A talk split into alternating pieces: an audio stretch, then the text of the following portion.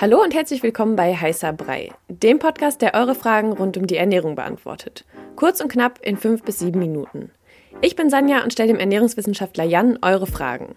Antworten gibt's ohne viel Gelaber, direkt auf den Punkt und wissenschaftlich fundiert. Stellt uns eure Fragen via DM bei Instagram an koro-de. Und jetzt viel Spaß mit der Episode. Heute geht es um das Thema Öl. Man hört ja oft, Öl ist gesund, Öl ist ungesund, das ist immer mal so, mal so. Was ist es denn jetzt? Ist es gesund oder wie gesund ist es? Wie ungesund ist es? Rat mal. Was denkst du denn? Ich würde tippen, äh, es kommt aufs Öl an.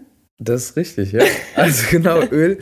Das Ding ist Öl und das ist irgendwie bei Ernährung allgemein. Öl ist weder gesund noch ungesund an sich, sondern es kommt halt auf die Menge an, also wie viel Öl du dir gönnst, sozusagen, und welche Art auch von Öl.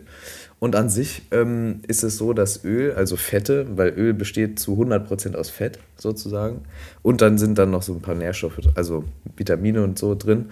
Ähm, und genau, und Fett hat ja die meisten Kalorien im Vergleich zu Proteinen und Kohlenhydraten, also den Hauptnährstoffen. Deshalb irgendwie sagt man oft so, ja, Öl nur in Maßen und bla bla, aber Öl an sich ist nicht ungesund oder so. Okay, du hast ja gerade gesagt, Öl an sich ist nicht ungesund, aber was ist denn zum Beispiel mit Palmöl? Das besteht ja aus gesättigten Fettsäuren und da hört man ja sehr oft, dass die ungesund sind. Also was ist denn da der Unterschied? Genau, also gesättigte und ungesättigte Fettsäuren, das ist eigentlich relativ einfach. Und zwar ist bei gesättigten Fettsäuren so, dass dort an allen äh, Kohlenstoffbindungen Wasserstoffe sind. Ne? Und das heißt, diese Kohlenstoffe sind satt. So, das heißt, diese Öle und Fette sind gesättigt. Also es sind zum Beispiel Kokosfett und Palmöl, Butter und Schmalz und ganz viele tierische Fette an sich.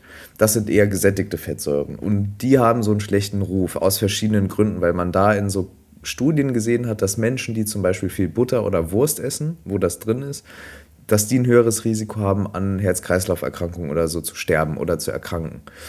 Aber es ist so, dass man das gar nicht so pauschalisieren kann. Und auch diese gesättigten Fettsäuren sind schon relativ wichtig. Also zum Beispiel für den Hormonhaushalt auch so Cholesterin, was man immer wieder hört, boah, Cholesterin ist so ungesund und Eier soll man nicht essen und so.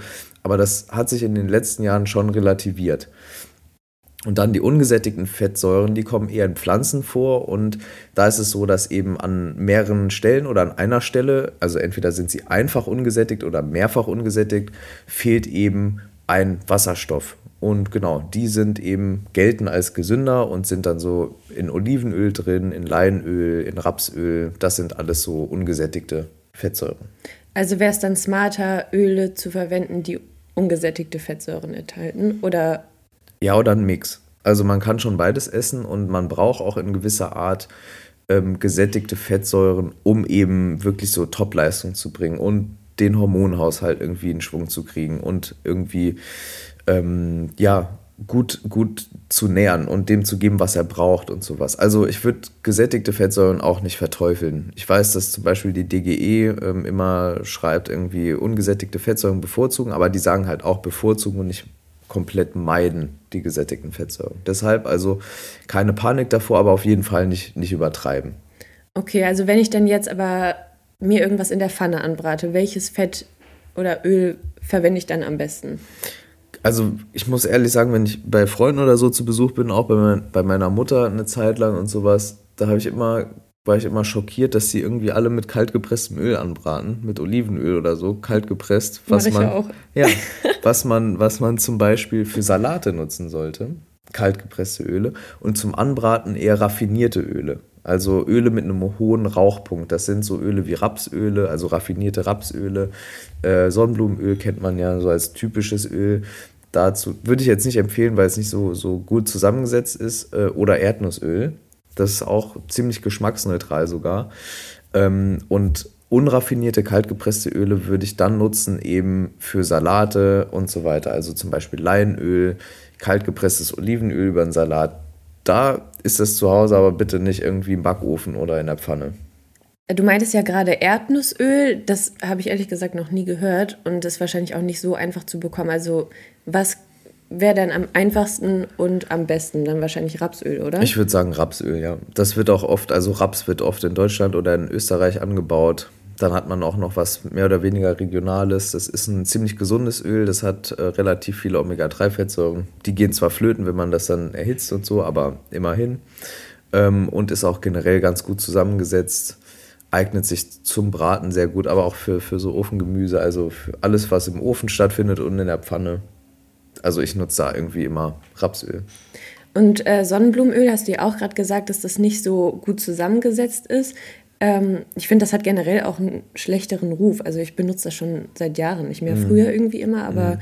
ähm, woran liegt das?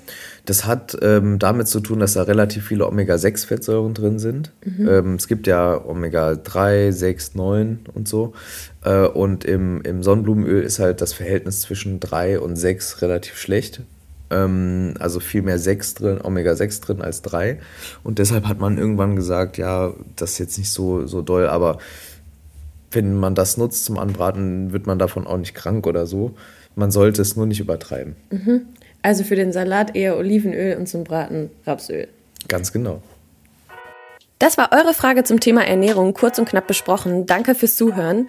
Wenn euch die Episode gefallen hat und ihr mehr davon wollt, abonniert unseren Podcast, um keine Folge mehr zu verpassen. Stellt uns weiterhin eure Fragen und lasst uns gerne eine Rezension bei Apple Podcast da. Wir hören uns beim nächsten Mal hier bei Heißer Brei. Ciao.